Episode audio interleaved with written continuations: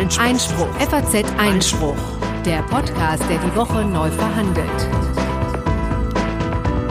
Herzlich willkommen zu Folge 52 des FAZ Einspruch Podcast, der wöchentliche Podcast für Politik, Recht und Justiz.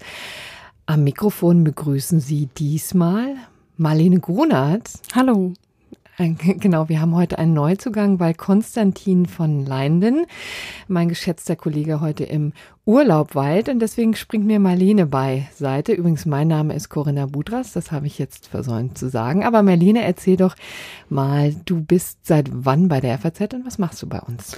Ich bin seit 2016 bei der FAZ. Im April habe ich ein Volontariat angefangen damals und nach zwei Jahren war das zu Ende und seitdem bin ich Redakteurin in der Politik und da vor allem für Einspruch zuständig zusammen mit Konstantin. Genau, unser Online-Magazin, das wir hier auch immer kräftig bewerben und das Sie alle sicherlich schon kennen. Aber erzähl doch noch mal ein bisschen was zu deiner Person. Du hast ja auch Jura studiert. Wo genau. eigentlich? Ich habe Jura angefangen in Hamburg zu studieren und äh, bin dann nach einem Auslandsjahr nach Berlin gewechselt habe da auch meinen Schwerpunkt gemacht ähm, und beide Examen, also auch das Referendariat habe ich nach dem Studium in Berlin gemacht. Und was hast du danach gemacht, bevor du zu uns gekommen bist? Dann habe ich erstmal im Bundestag gearbeitet. Ich war wissenschaftliche Mitarbeiterin bei Konstantin von Notz bei den Grünen und da vor allem für Innenpolitik zuständig. Ja, also prima. Eine wunderbare breite Erfahrungsschatz, auf den wir hier auch sicherlich noch zurückgreifen werden, wenn ich das ähm, schon mal ankündigen darf. Kommen wir jetzt mal zu den Themen. Wir wollten uns äh, mal der Asyldebatte widmen, die Friedrich Merz angekündigt hat, also angestoßen hat vor nunmehr schon zwei Wochen.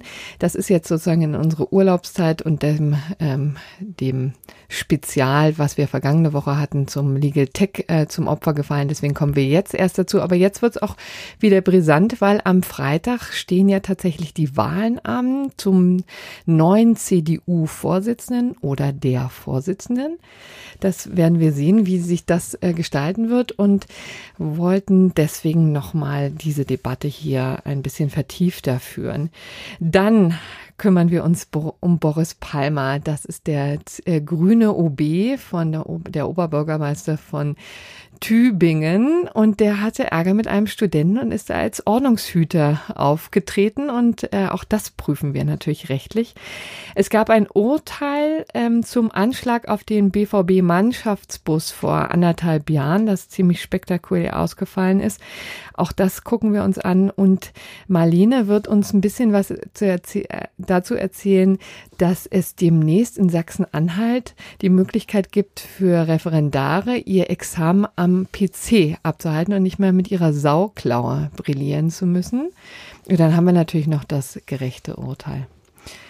Kommen wir zuerst aber noch mal zu einem kleinen Nachtrag. Ähm, wir haben uns ja in dieser Sendung schon wirklich mannigfaltig um, um den Fall Sami A. gekümmert. Das war der mutmaßliche Gefährder, der im Juli ziemlich ad hoc abgeschoben wurde, auch gegen dem erklärten Willen des Verwaltungsgerichts Gelsenkirchen. Die hatten ja eigentlich einen Abschiebestopp verhängt. Dann kam es zu Verwerfungen und nun gab es tatsächlich äh, Ende November eine neue Wendung, eine Neubewertung der Lage die ziemlich spektakulär untergegangen ist im öffentlichen Diskurs, hatte ich das Gefühl, oder? Das Gefühl hatte ich auch. Ja. Es ist tatsächlich so, dass jetzt das Verwaltungsgericht Gelsenkirchen gesagt hat, ähm, ja, jetzt ist eigentlich alles in Ordnung. Äh, wir sind der Meinung, dass dem Gefährder Sami A. in Tunesien, wo er ja abgeschoben hin wurde, äh, keine Folter mehr droht. Deswegen ist die Sache jetzt so in Ordnung. Grund dafür war eben, dass die tunesischen Behörden zugesichert haben, dass Sami A. dort keine Folter droht und diese sogenannte Verbalnote reicht eben aus, um die Lage neu zu bewerten. Das war ja in der Tat auch immer etwas, was damals im Juli kritisiert wurde, dass man im Grunde genommen gar nicht abgewartet hat oder sich gar nicht bemüht hatte, um mit den äh, Behörden da in Kontakt zu treten und so eine Verbalnote einzuholen. Das hat man jetzt nachgeholt und das Verwaltungsgericht Gelsenkirchen war damit zufrieden. So, und jetzt gibt es noch einen zweiten Schritt, der ist noch ein bisschen unspektakulärer. Da geht es jetzt um den Antrag, dass auch die gerichtliche Rückholanordnung aufzuheben ist. Das war eben Antrag, der jetzt auch noch, die, den jetzt die Stadt Bochum nochmal gestellt hatte. Über den muss natürlich noch entschieden werden. Ich glaube, das war jetzt erst Anfang der Woche, dass der gestaltet würde. Aber das scheint jetzt auch nur noch eine Formalie zu sein. Also letztendlich ist dieser spektakuläre Fall jetzt ziemlich äh, Sagen klanglos genau untergegangen muss man sagen. Gut, also das ein kleiner Nachtrag zu Sami A. Kommen wir also zum ersten Thema. Da wollten wir uns mal einem Asyl, einer Asyldebatte von Friedrich Merz widmen, die er vor na, rund zwei Wochen angestoßen hat. Das war sozusagen in der Mitte des heißen Wahlkampfes um den Posten des CDU-Vorsitzenden. Am kommenden Freitag kommt es ja dann zum großen Showdown. Friedrich Merz ist einer der Bewerber. Ansonsten hat sich noch die Generalsekretärin Annegret Kramp-Karrenbauer zur Verfügung gestellt. Außerdem auch noch der Gesundheitsminister Jens Spahn. Das alles wird äh, sich jetzt am Freitag entscheiden und das dachten wir wäre ein guter Anlass, sich dieser Asyldebatte nochmal zu äh, widmen, denn das ist ja wahrscheinlich äh, das, was am ehesten noch aus den letzten Wochen hier Erinnerung geblieben ist. Natürlich auch seine Rolle als Aufsichtsrat. Ähm, Mitglied bei BlackRock. Äh, aber äh, diese Asyldebatte war schon bemerkenswert, weil er sie ja auch als Jurist angestoßen hat und erstaunlich viel Verwirrung gestiftet hat. Aber vielleicht hören wir uns erstmal an, was er genau vorgeschlagen hat. Deutschland ist das einzige Land auf der Welt, das ein Individualrecht auf Asyl in seiner Verfassung stehen hat. Ja, da wollen wir gleich schon mal reingrätschen. Also das einzige Land, das so einen Individualanspruch hat. Da kam natürlich die erste, das erste Rätselraten aus. Was meint er denn damit eigentlich? Ja. Und ähm, tatsächlich ist, haben wir es auch viel diskutiert, sind zum Ergebnis gekommen, was er meinen kann, ist einfach die Tatsache, dass man sich das vor Gericht auch erstreiten kann. Ja, also die Tatsache, dass man eben einen Anspruch stellen kann, jeder Einzelne für sich und dann auch zur gerichtlichen Überprüfung kommen kann. Das wäre jetzt eine mögliche Interpretationsweise. Ähm, das ist natürlich in Deutschland so. Die Frage ist, ob das tatsächlich in anderen Ländern anders ist, äh, womöglich in allen anderen Ländern der Welt, so wie er es ja formuliert hat. Alles, was wir jetzt dazu rausgekriegt haben, ist, dass es ähm, nicht so ist, ne? Denn genau. Also tatsächlich gibt es schon ähm, auch andere Staaten, die das so vorsehen. Ja, zum Beispiel Frankreich hat es in der Präambel normiert. Die, äh, die Präambel der Verfassung. Genau, ne? in der Präambel der französischen Verfassung und das hat der Verfassungsrat 1980 auch nochmal anerkannt.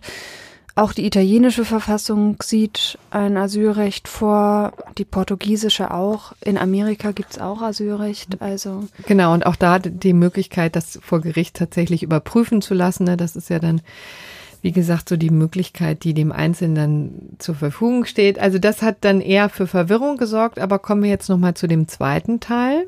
Ich bin schon seit langer Zeit der Meinung, dass wir bereit sein müssten, über dieses Asylgrundrecht offen zu reden, ob es in dieser Form fortbestehen kann, wenn wir ernsthaft eine europäische Einwanderungs- und Flüchtlingspolitik wollen.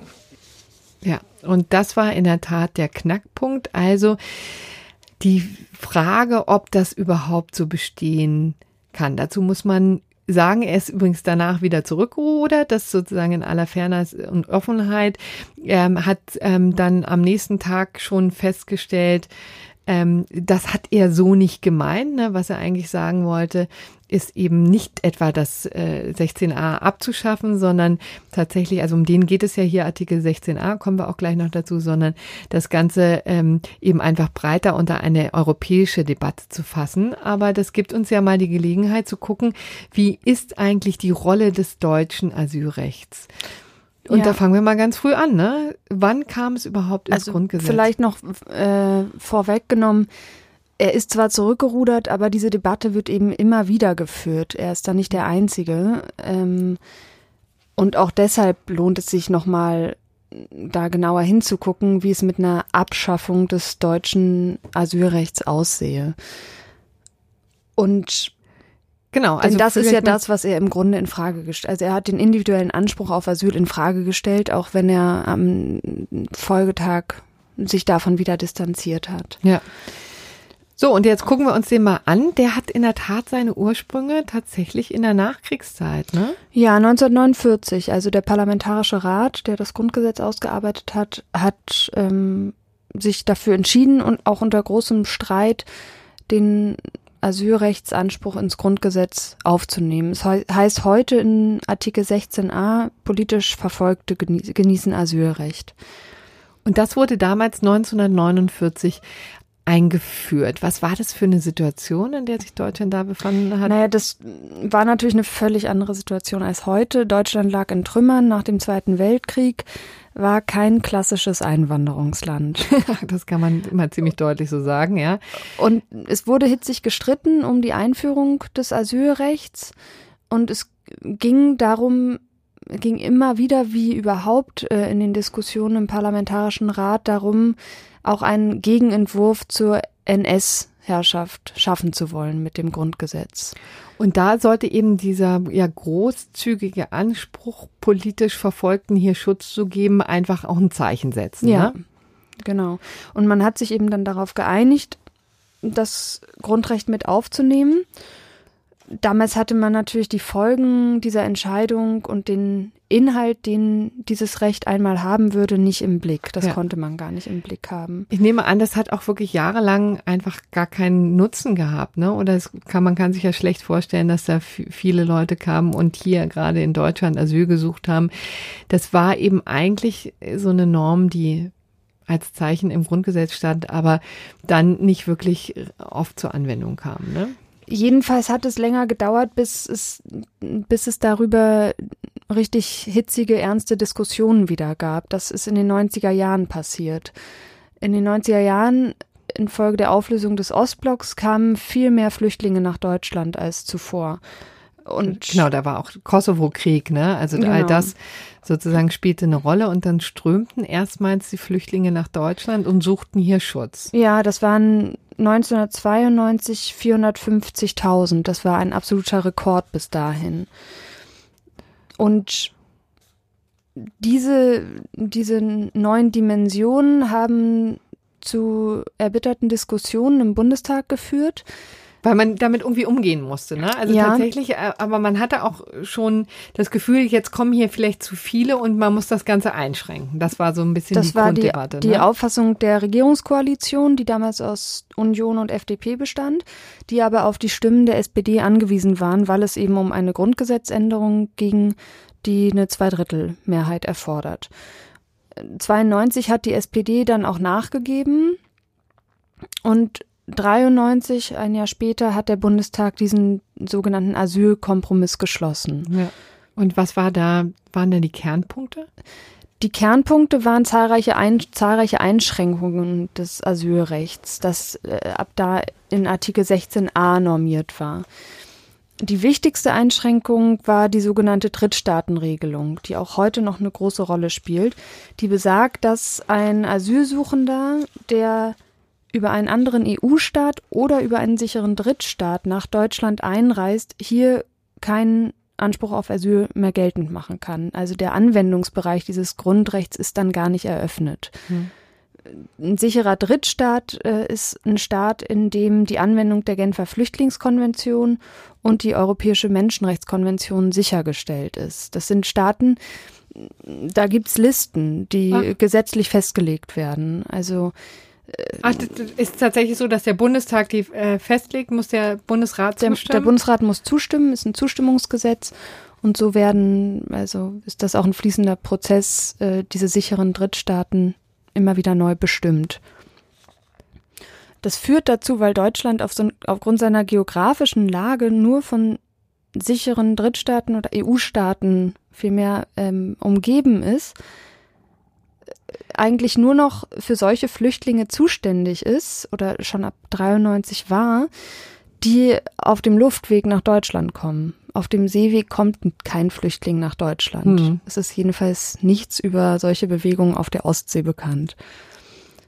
Deswegen hat auch ganz, ganz viel hier am Frankfurter Flughafen auch stattgefunden. Ne? Ja. Was, da gab es eben dann so Transitbereiche, ne, wo auch Und das Flughafenverfahren wurde eben dann auch eingeführt. Auch nochmal eine Zahl zur Veranschaulichung. 2016 zum Beispiel wurden 700.000 Asylfälle entschieden und davon waren nur 2100 solche, für die Deutschland zuständig war. Das sind 0,3 Prozent der Antragstellenden Hm. gewesen. Also nach eben diesen, nach diesen Vorgaben, die es eben seit 1993 im Grundgesetz gibt. Ja, genau.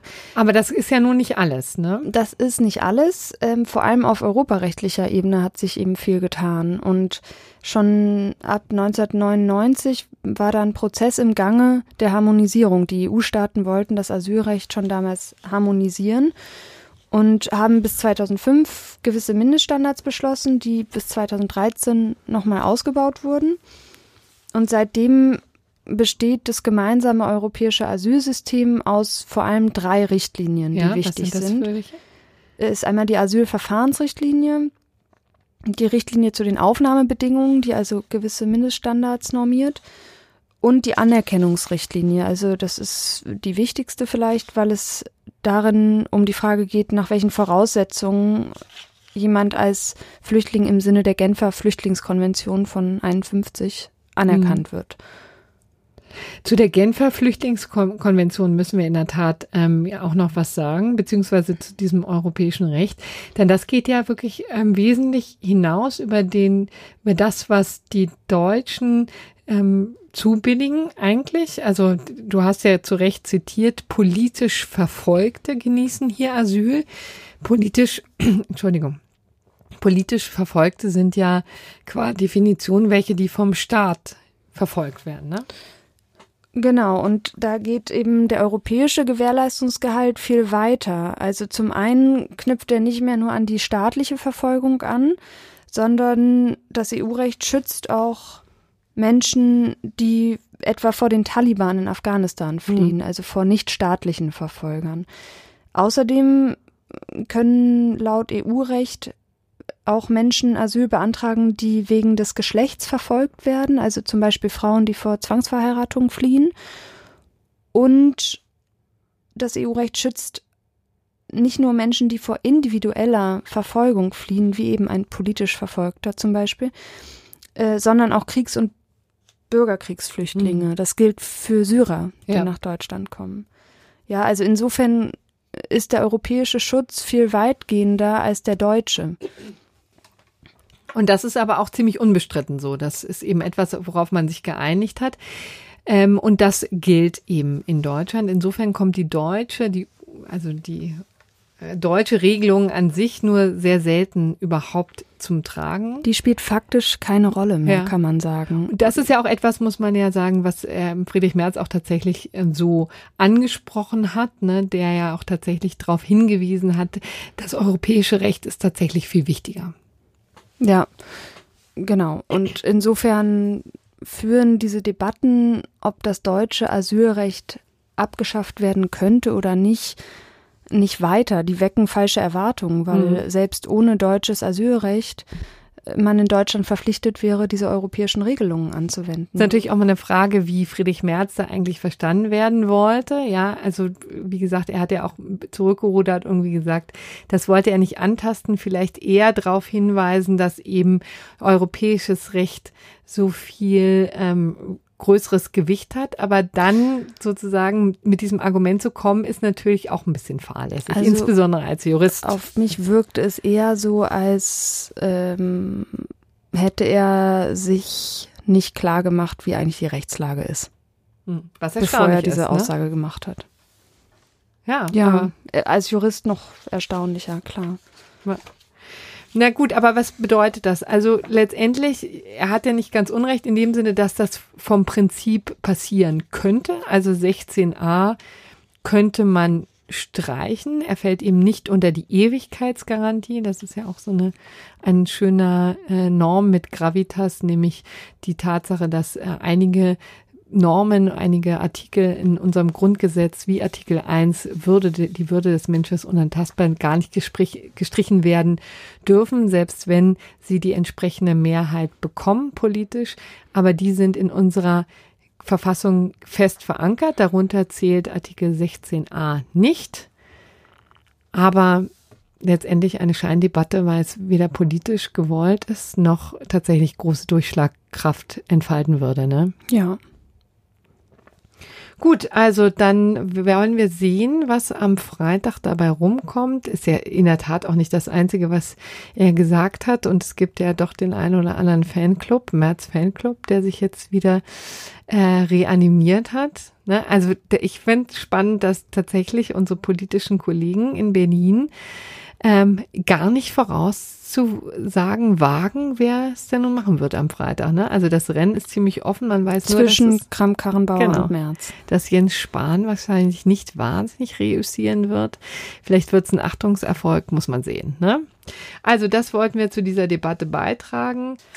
So, dann kommen wir jetzt nun zu Boris Palmer. Boris Palmer, muss man wissen, ist der Oberbürgermeister von Tübingen in der grünen Partei, nicht ganz unumstritten, äh, wegen auch, also wegen vieler Debatten eigentlich, die er angestoßen hat. Eine übrigens auch zum Thema Flüchtlinge. Da hat er ein Buch veröffentlicht, ist jetzt auch schon ein Jahr her, glaube ich, ne? Das mhm. ähm, sehr umstritten war, weil er als OB, sozusagen als Kommunalpolitiker, ziemlich deutliche Worte gefunden hat. So, und ähm, das ist der eine Teil, politisch nicht ganz unumstritten in, innerhalb der Grünen. Und dann hat er auch menschlich vielleicht die eine oder andere Schwäche. es ist zumindest psychologisch interessant, was ja. da in Tübingen passiert genau. ist. Genau, das hast du sehr schön formuliert. Also vielleicht erzählen wir nochmal, was da passiert ist an jenem 13. November nachts in der Tübinger Innenstadt. Da ist eben der Oberbürgermeister Boris Palmer durch die Straßen geschlendert und kam an einem Pärchen vorbei und hörte, wie der Mann zu der Frau sagte, ach, der schon wieder? Nee, oder der jetzt nicht auch noch. So. Ne? Ach nee, der nun nicht auch noch. Etwa in so muss es gelaufen sein. Genau. Und Boris Palmer ging erstmal an ihn vorbei und kam dann in Stutzen und stellte diesen Typen zur Rede. Es war ein Student der Erziehungswissenschaften, muss man dazu sagen. Und es kam zu einem Wortgefecht. Ja, ähm, also er wollte eben, dass er, Boris Palmer wollte, dass dieser Student ihm sagt, was denn jetzt nun, was er gegen ihn habe. Und der wollte sich aber nicht mit ihm auseinandersetzen, fühlte sich wohl offensichtlich auch belästigt sagte dann, also er fühle sich gestalkt und so. Und daraufhin hat äh, Boris Palmer zu seinem äh, ja seine Funktion als Leiter der Ordnungsbehörden in Tübingen wahrgenommen. genau. Und hat äh, eben, äh, dazu muss man eben wissen, er hat auch einen Dienstausweis mit der Nummer 1000, fand ich auch sehr schön. Auf dem steht, dass dieser Ausweis den Inhaber berechtigt, die zur Erfüllung dienstlicher Aufgaben erforderlichen Handlungen vorzunehmen, ja, und zum Beispiel auch mündliche Verwarnung vorzunehmen, auszusprechen. So, und das weiß wahrscheinlich niemand außer Boris Palmer. Jedenfalls hat er von dieser Funktion Gebrauch gemacht ja, und hat äh, wollte dann eben wegen Ruhestörung äh, und wegen Verstoßes gegen Paragraph 2 der örtlichen po Polizeisatzung gegen äh, diesen jungen Studenten vorgehen und wollte seine Personalien festnehmen, feststellen, ne? wie das ja. so Polizisten so machen. Ja, genau ähm, fühlte sich eben berechtigt, weil es war offensichtlich schon äh, nach 22 Uhr und zwischen 22 Uhr und 6 Uhr morgens äh, darf die Nachtruhe ja nicht gestört werden. Also es gab dann eben einen gewissen Tatbestand, auf den er sich äh, berufen wollte. Naja, und ähm, dann ist es eben so, dass er diesem ähm, Studenten äh, hinterhergestellt ist. Er wollte eben die Personalien festlegen. Äh, die hat er dann nicht rausgerückt, ja, was äh, Herrn Palmer dann nochmal auf die Palme brachte. Ist das eigentlich zusätzlich, zulässig, diesen Wortwitz zu machen? Also ähm, jedenfalls hing er unter der Decke. Ja, und äh, stellte eben fest, dass ein Verstoß gegen äh, wiederum Paragraph 111 des Ordnungswidrigkeitengesetzes, ja, sich da irgendwie der Feststellung der Personalien zu entziehen.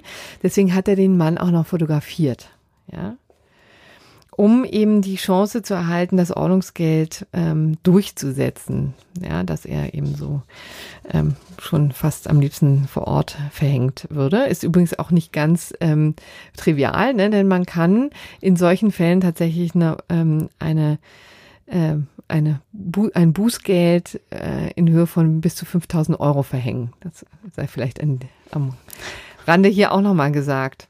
So, und seitdem wird sozusagen diskutiert, ähm, ob das, was Herr Palmer sich da äh, geleistet hat, überhaupt zulässig war. Und äh, da war es sehr verdienstvoll, was äh, LTO zusammengetragen hat, also die Legal Tribune Online, das äh, Magazin ähm, das sicherlich auch hier viele kennen. Und die haben einfach mal tatsächlich einen Verwaltungsrechtler, einen sehr honorigen Verwaltungsrechtler, ähm, gebeten, das durchzuprüfen und äh, eben zu gucken, hatte eigentlich Boris Palmer überhaupt äh, die Macht, die Zuständigkeit, das zu klären. Und da kommt man zu dem schon, wie ich finde, ziemlich überraschenden Ergebnis, ja, hatte er. Denn der Oberbürgermeister ist eben Leiter der Ortspolizeibehörde, also der oberste Polizist in der Stadt. Der Normalerweise der Oberwachtmeister, genau. Ähm, normalerweise müsste man sagen, also wird das äh, ja immer von Polizisten vor Ort tatsächlich verfolgt. Ja, die setzen sich dann für ihn ein. Aber das fand ich auch eine besonders hübsche Konstellation. Sie tun das tatsächlich auch nur im Auftrag des Oberbürgermeisters, mhm. ja. So, und deswegen muss man natürlich auch zu Recht fragen, na ja, wenn eben kein Polizist greifbar ist, was wohl nicht der Fall gewesen ist, kann er dann nicht auch selbst ähm, da zu Stift und äh, Papier greifen oder sein Handy zücken. Und das muss man wohl sagen, ähm, ist so. Also jedenfalls ist Palmer wohl der Ansicht, dass in dieser Situation ein sofortiges Tätigwerden erforderlich war. Ja, genau. Und das äh, wird man dann ihm einfach nochmal zurechnen dürfen. Ähm, die Frage ist so, auch hier wieder, wie es in so vielen anderen schönen juristischen Konstellationen, ist natürlich immer die Frage, war das verhältnismäßig, was da passiert ist? Und letztendlich das wunderbare Sachverhaltsaufklärung auch ähm, gefordert, nämlich es muss einfach mal festgestellt werden, wer war denn jetzt nun eigentlich der Grund für diese Ruhestörung? Ne? War es tatsächlich einfach nur dieser lapidare Satz, den der Student da gesagt hat, oder hat nicht vielleicht Boris Palmer dann auch durch seine Aufregung, durch sein Stellen des ähm, Studenten und der Nachfragen dafür gesorgt, dass es tatsächlich zu dieser Ruhestörung nach 22 Uhr kam? Hat er sie vielleicht sogar provoziert? Hat er sie provoziert. Insofern übrigens auch ein wunderbarer Examensfall oder etwas, was man auch in einer mündlichen Prüfung oder in, in einer Klausur vielleicht mal ähm, prüfen kann. Also insofern sollte man sich das hier mal angucken. Es gibt in der Tat nicht viele ähm, Zweifel an dem Ablauf, aber es wird in der Tat so ein bisschen äh, anders dargestellt. Ne? Also Boris Palmer ist natürlich der Meinung, er habe hier nur rechtmäßigerweise die Sache aufklären wollen. Der Student wiederum, hat er sich eigentlich geäußert jetzt schon weil äh, Boris Palmer ist ja auf Facebook sehr aktiv geworden sehr in dieser aktiv. Sache. Hat sich gerechtfertigt, hat seine Stellungnahme abgegeben, hat genau erklärt, wie es gelaufen ist. Ich glaube, der Student hat sich jetzt bedeckt gehalten, oder? Ja, aber er hat, der, es gab ein, gibt noch ein sehr schönes Zitat von Boris Palmer auf Facebook. Ja, ähm, Boris Palmer. Genau, der, dem liegt ihm übrigens sehr daran, nochmal zu erklären, warum denn eigentlich der Student so von ihm genervt gewesen ist. Der würde das wahnsinnig gerne rauskriegen und hat deswegen was gepostet auf Facebook? Es gab ähm, auf einen älteren Post von ihm doch auch verständnislose Zeugen dieses Geschehens, die das kommentiert haben. Und darauf hat Palmer erwidert, der junge Mann hätte die Eier haben sollen, sich der Diskussion zu stellen. Ja. Und da hat jetzt übrigens auch noch ein Angebot an den 33-jährigen Studenten übrigens. So ganz jung ist er gar nicht mehr, sehe ich gerade. Naja, ähm, er sagte eben, wenn der junge Mann jetzt endlich mal den Mut finden würde, also von Eiern war jetzt keine Rede mehr, ähm, wenn er den Mut finden würde, mir zu sagen, was ihn stört, kann man selbstverständlich darüber reden, ein solches Ordnungsgeld fallen zu lassen. Ja, es geht also tatsächlich nur um die Wahrhaftigkeit, um darum, um aufzuklären, was denn jetzt nun Herrn Palmer vorzuwerfen sein, wahrscheinlich in seiner Funktion auch als Bürgermeister. Ähm, das alles ähm, dient äh, ja einer gewissen Aufklärung. Also wir ja, bleiben gespannt. Wir bleiben gespannt. Also festzuhalten ist, dass womöglich, also dass Boris Palmer eingreifen durfte, aber ob das Ganze verhältnismäßig ist, äh, darf zu Recht bezweifelt werden. Das Ganze, wie gesagt, geht zurück auf ähm, LTO. Und die hatten eben den Verwaltungsrechtern äh, Jörg Enuschat, Inhaber des Lehrstuhls für öffentliches Recht an der Ruhr-Uni Bochum, befragt zu diesem Thema Ehre, wem Ehre gebührt. Das also zu dieser Posse. Kommen wir jetzt nun zu einem wirklich wesentlich dramatischeren Fall. Es geht um Borussia Dortmund, äh, den Bundesliga-Club, den vor anderthalb Jahren wirklich ein grausiges Schicksal ereignet. Das muss man echt sagen. Es gab tatsächlich einen Sprengstoffanschlag auf den Mannschaftsbus. Das war am 11. April 2017, der wirklich für Aufregung sorgte und auch für ja mitunter auch ein Trauma innerhalb der Mannschaft. Also alles andere als lustig und die Tat selber war auch ähm, ziemlich ähm, bemerkenswert. Das Ganze hat jetzt zu einem Urteil geführt. Das soll man, äh, wollen wir jetzt hier mal sozusagen schon voranstellen. Also das Landgericht Dortmund hat schon Ende November den Täter ähm, Sergei W. zu einer Freiheitsstrafe von 14 Jahren verurteilt, und zwar wegen versuchten Mordes, des, der Herbeiführung eines, einer Sprengstoffexplosion und wegen einer gefährlichen Körperverletzung. Ja, für diese drei Taten wurde er eben schuldig gesprochen, hat 14 Jahre bekommen, was eben ein bisschen unter dem lag, was die Staatsanwaltschaft gefordert hat. Die wollte eben lebenslänglich.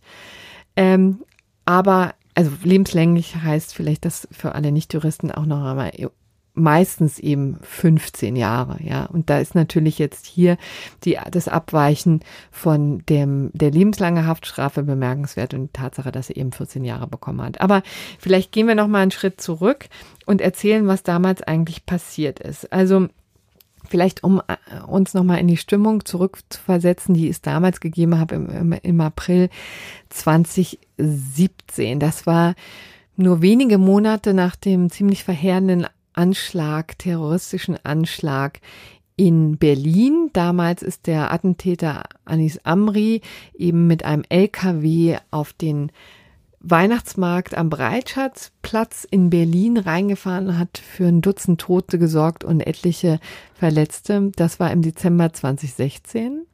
Vier Monate später eben gab es diesen Anschlag auf den Bus und der erste Gedanke war natürlich, dass das auch hier wieder ein Anschlag auf unsere Lebensart ist, womöglich eben von ähm, ähm, ja, islamistischen Terroristen. Das war sozusagen der Gedanke.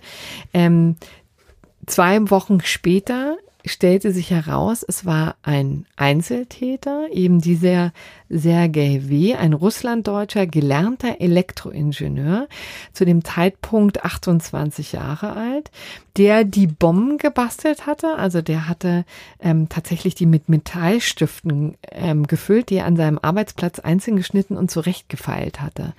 Also schon wirklich monatelang hat er an diesem perfiden Plan ähm, gesessen, hat ihn selbst ausgeführt, hat eben drei Sprengstoffsätze platziert und zwar in der Nähe des Hotels, wo der, wo die Mannschaft ähm, untergebracht war, wo sie sich vorbereitet hat auf ein Champions League Spiel gegen den AS Monaco. Die saßen, haben sich dann in den Bus gesetzt, sind losgefahren und auf dem Weg ähm, zum Stadion kurz hinter dem äh, Hotel sind ihm diese Sprengsätze gezündet worden ferngesteuert von Sergei W., der sich tatsächlich in diesem Hotel eingemietet hatte. Also eine irrsinnig perfide Situation. Das war in der Tat auch extrem gefährlich. Also tatsächlich sind die explodiert ähm, und sind nur durch eine Reihe glücklicher Zufälle war es eben so, dass kein schlimmer Schaden äh, entstanden ist. Ähm, aber tatsächlich ist der Verteidiger Marc Bartra schwer am Arm verletzt worden. Also der wurde wohl von einer Bombe ähm, ist der Sitz direkt neben ihm getroffen worden und das ähm, hat ihn ähm, hat ihn verletzt.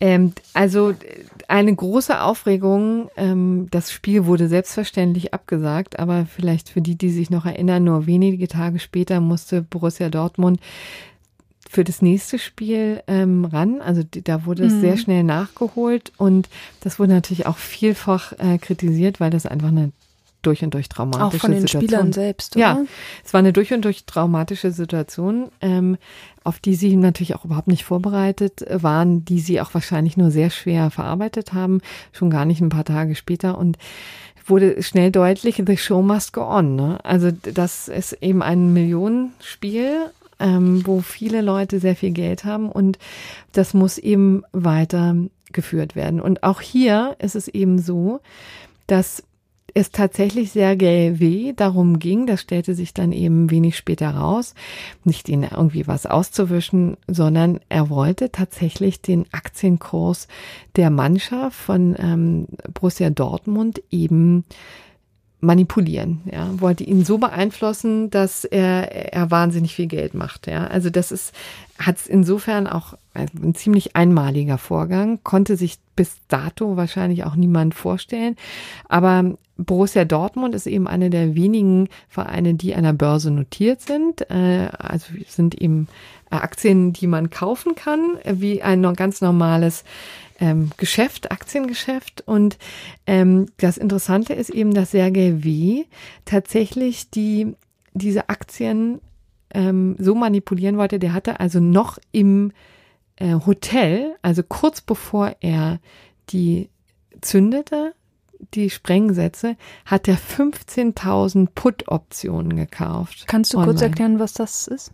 Genau, Put-Optionen sind im Grunde genommen ist so ein Geschäft, wo man äh, nicht die Aktien selber kauft, sondern sozusagen nur die Option darauf kauft, ähm, sie ähm, wenig später eben zu ersteigern, also nicht zu ersteigern, sondern zu, zu erwerben, ja. Und zwar darauf hatte eben spekuliert zu einem wesentlich niedrigeren Preis als äh, zu dem Zeitpunkt, wo das, der die getätigt wurde. Ja, also wenige Minuten vor dem Sprengsatz kauft er diese Put-Option, wettet darauf, dass mit dem ähm, mit dem Zünden des Sprengsatzes und mit womöglich dem Verlust der Mannschaft, mit dem Tod der Mannschaft oder zumindest einiger zentraler Spieler, das Geschäftsmodell von Borussia Dortmund ausradiert wird, ja, der Aktienkurs abstürzt und er einen wahnsinnigen Reibach macht. Ne? Das war der Mechanismus, mhm. hinter dem, äh, was er sich vorgestellt hat. Also ein unfassbar perfider Plan, da muss man echt auch mal drauf kommen.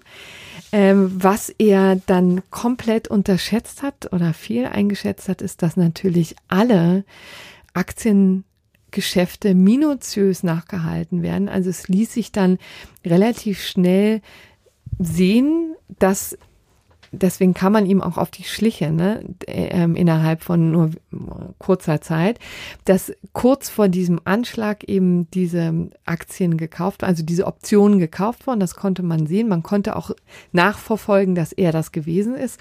Und so wurde er, ich glaube, zwei Wochen später tatsächlich festgenommen. Selten also ohne jetzt zu viel vorwegzunehmen, aber er wurde für den Mordvorwurf war ja das Habgier-Merkmal entscheidend. Genau. Wahrscheinlich konnte selten in einem gerichtlichen Verfahren, in einem Mordprozess Habgier so gut nachgewiesen werden wie in diesem Fall, oder? Ja, tatsächlich war das ziemlich eindeutig, dass wirklich dieser ganze ähm, Anschlag nur dazu diente, ihm Geld in seine Taschen zu spüren, zu spüren, ne, durch den Mechanismus, wie ich ihn eben erklärt habe. Und das Einzige, was sozusagen hier immer bestritten wurde von dem Angeklagten, ist, dass er nicht die in Tötungsabsicht gehandelt hat, ne? dass er gesagt hat, ich wollte ja nur, dass die sozusagen, ähm, dass die beschädigt werden, dass sie verletzt werden, aber ich wollte auf gar keinen Fall die Spieler töten, schon gar nicht alle 20, die da am Bus gesessen haben, ne? also der Bus, wie gesagt, voll, insgesamt 28 Personen, 20 von der Mannschaft, dann noch Trainer und äh, weiteres Personal, also das war schon einfach eine wahnsinnig gefährliche Situation, aber er argumentierte immer, ich wollte die ja nicht wirklich umbringen, sondern ich wollte ähm, ihn einfach äh, nur, ich wollte eine gefährliche Körperverletzung hier ähm, zufügen. Und das hat das Gericht ihm nicht abgenommen. Also tatsächlich wurde er ja wegen versuchten Mordes dann verurteilt. Ähm, die sind dann nicht davon ausgegangen, dass er tatsächlich eine Absicht gehabt hat, aber sie haben gesagt, ähm, ähm, er hat es in Kauf genommen. Ne? Und das reicht ja schon für so eine Verurteilung. Für versuchten Mord ähm, letztendlich wäre es sogar möglich gewesen, wie gesagt, da auch ein lebenslang zu fordern, zu verhängen. Hier hat man eben davon abgesehen, weil er wohl ein sehr ein, äh, umfängliches Geständnis gemacht hat und ähm, tatsächlich auch im Versuch, die Sache ähm, gemildert werden kann. Ne? Also es, es besteht die Möglichkeit lebenslang, aber es gibt ausdrücklich eben ähm, die Möglichkeit auch die Strafe zu mildern und das ist hier wohl offensichtlich passiert.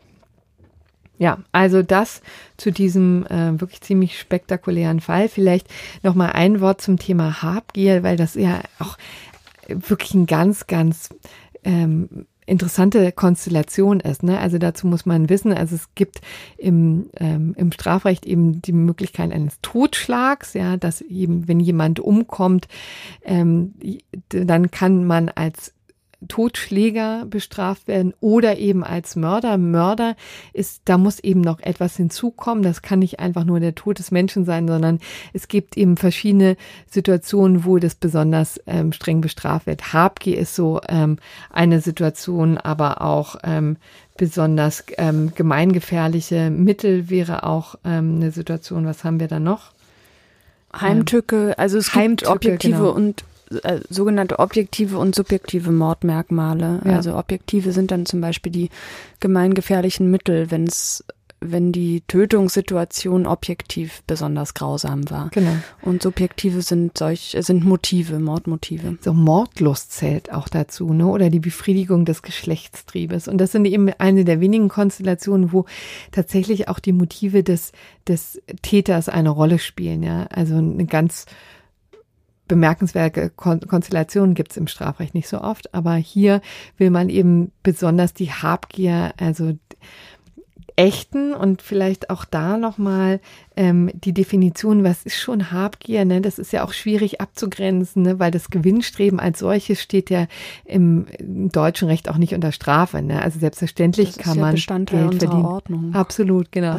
Und deswegen ist natürlich das immer so ein Stretch ne? bei Habgier. Also ab wann ist es tatsächlich so so verwerflich, dass man das mit Mord ähm, dann bestrafen darf. Und da vielleicht eine kleine Definition, so nennen es eben Juristen, die Habgier ist ein noch über die Gewinnsucht hinausgesteigertes, abstoßendes Gewinnstreben um jeden Preis. Ja, also hier haben wir quasi eine doppelte Steigerung drin. Ja, also ein abstoßendes Gewinnstreben und dann auch noch um jeden Preis. Also hier ziemlich eindeutig, dass das vorgelegen äh, hat, aber vielleicht bemerkenswert auf in, an dieser Stelle mal darauf hinzuweisen. So. Jetzt müssen wir uns ein bisschen schütteln und kommen jetzt zum ganz, ganz anderen Thema. Genau. Es geht um das Examen, was es ja viele Jurastudenten interessiert. Das Ende der Sauklaue kann ein, einberufen werden. Nein, noch nicht ganz, ne? denn es ist jetzt erst ein Bundesland. Noch nicht ganz, ja.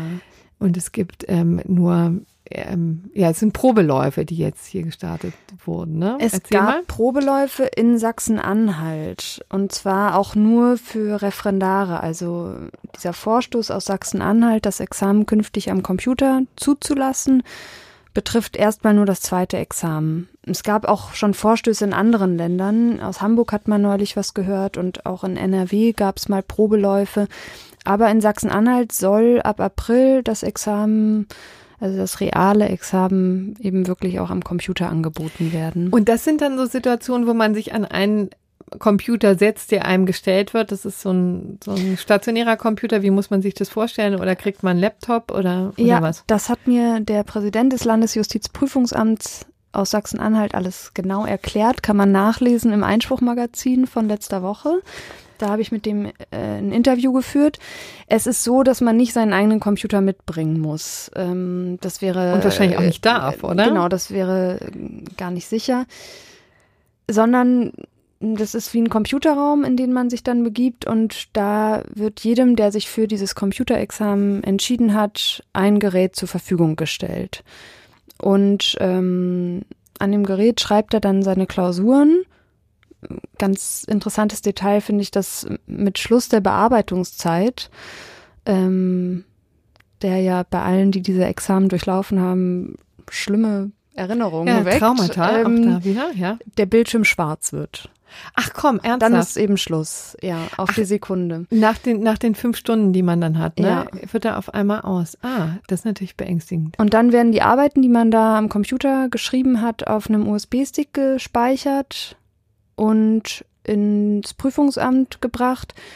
Und da werden die Arbeiten dann aber wiederum ausgedruckt und so auch an die Korrektoren verschickt. Also es ist wie ähm, der Präsident des Prüfungsamtes sagte eben noch keine voll digitalisierte Version des Examens. Ja. Auch die Aufgaben Das hätte uns kriegen, jetzt auch gewundert. Absolut. Und äh, die Aufgaben kriegen die Referendare auch nach wie vor auf Papier. Ähm, ja, die Frage ist ja, auch wenn es auf der Hand das? liegt, warum das Ganze, äh, wenn nicht nur, um mit der Zeit zu gehen. Aber die Vorteile liegen natürlich zumindest für viele auf der Hand, weil viele inzwischen kaum noch mit der Hand schreiben, ja auch sämtliche Hausarbeiten am Computer schreiben und einfach inzwischen viel schneller tippen können, als sie mit der Hand schreiben können. Hm. Ähm, das ist sicherlich ein Vorteil. Aber es gibt in der Tat da ja auch schon große Unterschiede. Ne? Also ich meine, es gibt natürlich auch immer noch die, die das Zweifinger-Suchsystem pflegen und dann im Zweifel Probleme haben, aber die müssen auch nicht, oder? Die müssen nicht, also zumindest noch nicht. Ähm, es ist wohl so, dass in den Probeläufen, die da in Sachsen-Anhalt durchgeführt wurden, etwa 70 oder 75 Prozent sich für den Computer entschieden haben. Also es ist schon die absolute Mehrheit. Ähm, aber das bleibt erstmal nur eine Option. Das Ziel ist wohl in Sachsen-Anhalt zumindest, ähm, das Examen, auch das erste Examen bald in den nächsten Jahren zumindest nur noch digital abzuhalten. aber natürlich ist, hat man keinen in, äh, Zugang zum Internet, ne? sondern es wird im Nein. Grunde genommen, Es gibt nicht mal eine Rechtschreibprüfung. ah, das ist ein kleines Problem. Genau, es gibt nicht mal eine Rechtschreibprüfung, weil eben die Rechtschreibung auch Teil der Prüfungsleistung bleiben soll. Und im Übrigen hat dieser Computer natürlich auch keine Funktionen. Ja. Was ganz interessant war, mh, dieser Herr Burgdorf, mit dem ich gesprochen habe, hat mir berichtet, dass, auch wenn es noch keine seriösen Zahlen dazu gibt, es Anhaltspunkte gibt, man es zumindest nicht ausschließen kann, dass weibliche Handschriften schlechter bewertet werden. Ah, das hatten wir ja in der Tat auch schon mal in einer ähm, Studie, die tatsächlich eh, ähnliches nahelegte. Das ist, war vor Ewigkeiten, dass wir mal die, uns diese Studie genauer angeguckt haben. Und da war das auch in der Tat eine Vermutung, dass man erkennen kann an der Schrift, ob es sich um Frauen oder Männer handelt und dann entsprechend so ein, so ein Bias, eben so ein Vorurteil ähm, unterschwellig sozusagen da sich Raum greifen kann. Ja. In Sachsen-Anhalt arbeiten die da, wie gesagt, wohl gerade an seriösen Erhebungen. Jedenfalls äh, sei das wohl auch noch ein Vorteil, dass man so eine Diskriminierung künftig Ja. ausschließen kann, wenn am Computer geschrieben wird. Okay. Also jetzt Sachsen-Anhalt ist da Vorreiter. Die führen das tatsächlich offiziell ein, ne? Und dann wird man sehen, inwieweit sich da andere Bundesländer anschließen. Es hängt wahrscheinlich auch von der technischen Ausstattung an, gell? Ja, hängt einfach von den Kosten ab. Also Sachsen-Anhalt ist eben ein kleines Bundesland. Die größeren Flächenstaaten, für die bedeutet das eben enorme Kosten. Und es ist Ländersache, das auch noch. Also Ja. muss halt jedes Land selbst entscheiden. Und wenn es tatsächlich zu einer voll digitalisierten Form kommt, dann wären da eben auch Gesetzesänderungen nötig. Die hält jetzt hält man in Sachsen-Anhalt derzeit noch nicht für nötig. Da wird es eine Klarstellung geben in der Prüfungsordnung, dass das Examen am Computer als Option angeboten wird, aber im Übrigen gibt es da keine Gesetzesänderung. Ja, damit hätten wir zu diesem Thema auch alles gesagt, oder? Wir warten ab, wie das läuft. Ähm, es können sich vielleicht die einen oder anderen schon mal drauf freuen. Dann kommen wir jetzt tatsächlich zum gerechten Urteil, äh, was wir unter dem Titel stellen wollen, die unwürdige Assessorin. Vielleicht hat es der eine oder andere auch schon gehört. Ähm, das war ja in der Tat eine relativ spektakuläre äh, Fall, der auch hier in der Zeitung, in der FAZ, das eine oder andere Mal beschrieben wurde. Ähm, es ging um eine Referendarin, die schon vor einiger Zeit ziemlich ausfallend geworden ist. Also scheint jetzt auch nicht die einfachste ähm, Person zu sein. Und äh, die ist immer wieder ihren Ausbilder angegangen, hat ihn zum Beispiel als provinziellen Staatsanwalt bezeichnet, der aus seinem Kaff niemals rausgekommen ist, ja, und indem er versauert, so hat ähm, sie ihn mal bezeichnet, warf ihm auch vor, er hätte sie aus Neid am, lieb am liebsten vergast, ja, auch ein schöner Vorwurf. So, daraufhin äh, wurde übrigens ähm, ein Verfahren gegen sie eingeleitet, ein strafrechtliches Verfahren wegen Beleidigung, ja, und auch die zuständige Oberstaatsanwältin äh, ist sie angegangen, hat ihr die Eignung abgesprochen empfahl ihr doch einmal eine Grundstudiumsvorlesung zu besuchen, ja, also auch das äh, frech wie Rotz, könnte man sagen. Das Ganze hat ihr nicht geholfen, denn das Amtsgericht, ein Amtsgericht hat sie tatsächlich wegen Beleidigung verurteilt, ja, und zu einer Geldstrafe von 60 Tagessätzen a 30 Euro, also auch nicht so ganz gering. Und seit Februar 2014 ist dieses Urteil rechtskräftig. Und es hatte insofern nochmal Nachspiel, als dass die Rechtsanwaltskammer Köln dann sagte, na, wenn es so ist, dann versagen wir ihr die Zulassung, also stützen uns da auf Paragraph 7 Nummer 5 der Bundesrechtsanwaltsordnung, wo eben tatsächlich drin steht, ja, ähm, dass die Zulassung versagt werden darf, Zulassung zum Anwalt, wenn die antragstellende Person sich eines Verhaltens schuldig gemacht hat, das sie unwürdig erscheinen lässt, den Beruf eines Rechtsanwalts auszuüben. So, und das war ein wunderbares Verfahren, das äh, dem Anwaltsgerichtshof NRW beschäftigt hat, der BGH und auch das Bundesverfassungsgericht, interessanterweise. In den ersten beiden Instanzen hat die Rechtsanwaltskammer noch obsiegt. Vom Bundesverfassungs vor dem Bundesverfassungsgericht sah die Sache so ein bisschen anders aus, weil die offensichtlich ein bisschen äh, Mitleid auch mit der Frau hatten. Dann, was man ja sagen muss, das ist natürlich schon ein wahnsinniger Eingriff. Also die, zwar äh, Jura zu studieren, zwei Examiner zu schaffen und dann am Ende nicht Rechtsanwalt sein zu dürfen, ist natürlich schon eine Ansage, ja. Und da hat starke Eingriff in die Berufsfreiheit. Absolut, genau. Artikel 12 sei hier ähm, zitiert.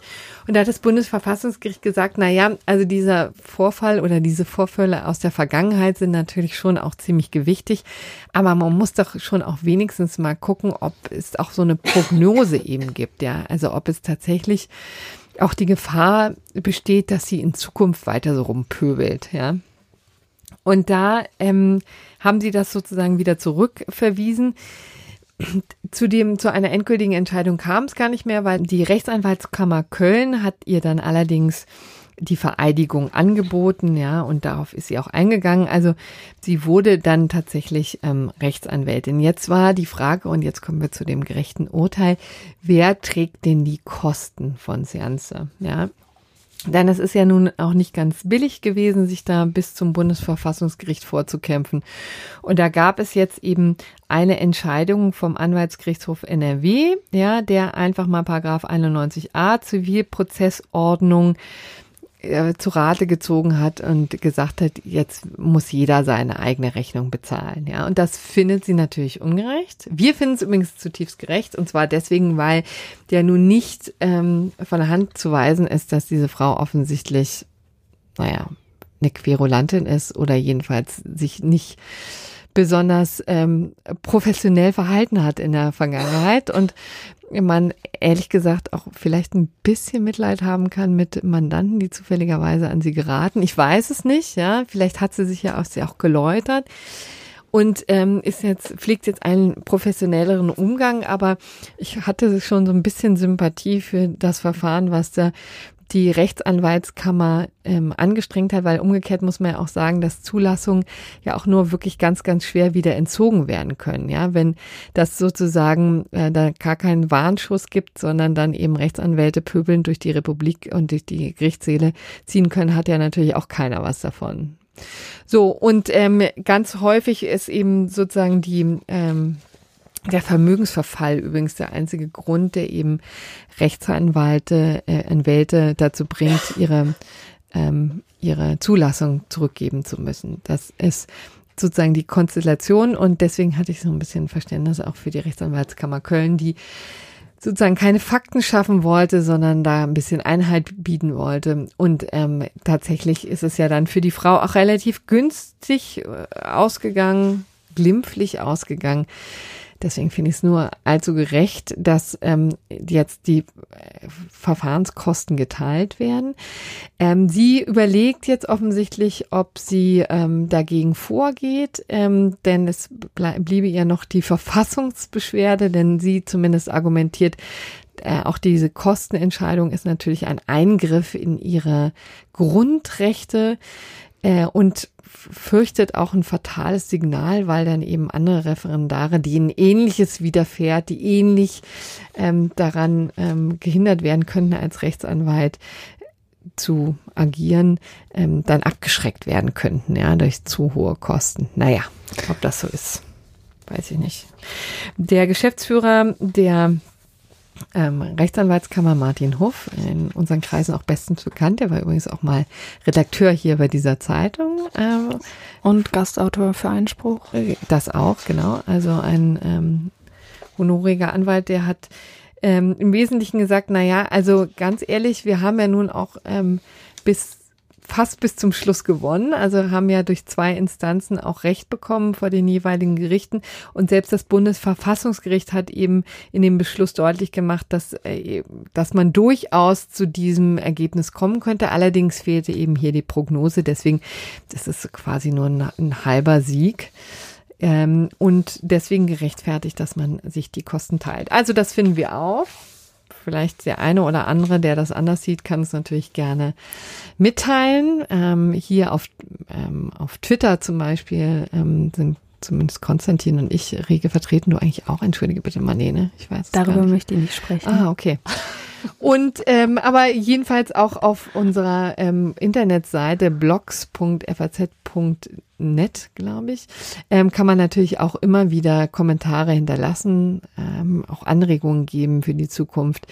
Wir freuen uns über die Aufmerksamkeit, danken herzlich. Vielen und Dank. nächste Woche ist Konstantin übrigens wieder aus seinem wohlverdienten Urlaub zurück. Und wir hören uns an zu gewohnter Zeit am kommenden Mittwoch. Schöne Restwoche. Tschüss. Tschüss.